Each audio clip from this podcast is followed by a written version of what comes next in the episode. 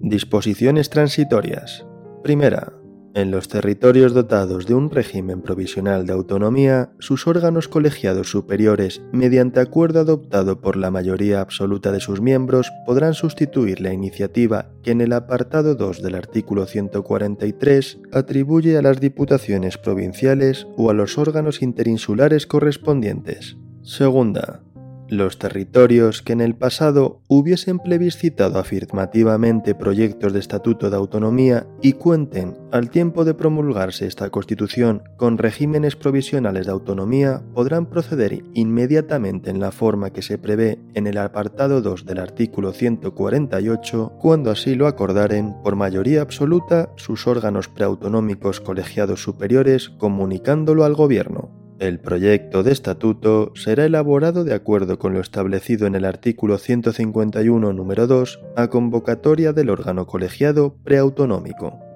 Tercera, la iniciativa del proceso autonómico por parte de las corporaciones locales o de sus miembros prevista en el apartado 2 del artículo 143 se entiende diferida con todos sus efectos hasta la celebración de las primeras elecciones locales una vez vigente la Constitución. Cuarta.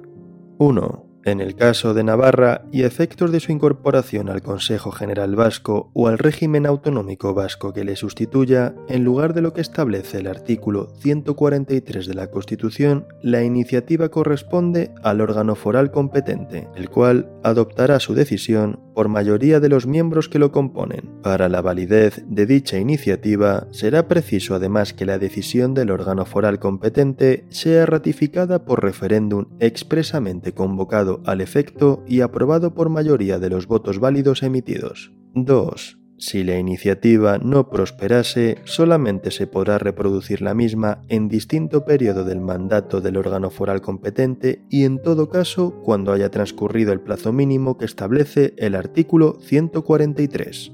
Quinta. Las ciudades de Ceuta y Melilla podrán constituirse en comunidades autónomas si así lo deciden sus respectivos ayuntamientos, mediante acuerdo adoptado por la mayoría absoluta de sus miembros y así lo autorizan las Cortes Generales, mediante una ley orgánica en los términos previstos en el artículo 144. Sexta. Cuando se remitieran a la Comisión Constitucional del Congreso varios proyectos de estatuto, se dictaminarán por el orden de entrada en aquella y el plazo de dos meses a que se refiere el artículo 151 empezará a contar desde que la Comisión termine el estudio del proyecto o proyectos de que sucesivamente haya conocido. Séptima. Los organismos provisionales autonómicos se considerarán disueltos en los siguientes casos. A una vez constituidos los órganos que establezcan los estatutos de autonomía aprobados conforme a esta Constitución. B. En el supuesto de que la iniciativa del proceso autonómico no llegara a prosperar por no cumplir los requisitos previstos en el artículo 143. C. Si el organismo no hubiera ejercido el derecho que le reconoce la disposición transitoria primera en el plazo de tres años. Octava. 1 las cámaras que han aprobado la presente Constitución asumirán, tras la entrada en vigor de la misma, las funciones y competencias que en ella se señalan, respectivamente para el Congreso y el Senado, sin que en ningún caso su mandato se extienda más allá del 15 de junio de 1981. 2. A los efectos de lo establecido en el artículo 99, la promulgación de la Constitución se considerará como supuesto constitucional en el que procede su aplicación. A tal efecto, a partir de la citada promulgación, se abrirá un periodo de 30 días para la aplicación de lo dispuesto en dicho artículo. Durante este periodo, el actual presidente del Gobierno, que asumirá las funciones y competencias que para dicho cargo establece la Constitución, podrá optar por utilizar la facultad que le reconoce el artículo 115 o dar paso mediante dimisión a la aplicación de lo establecido en el artículo 99, quedando en este último caso en la situación prevista en el apartado 2 del artículo 101.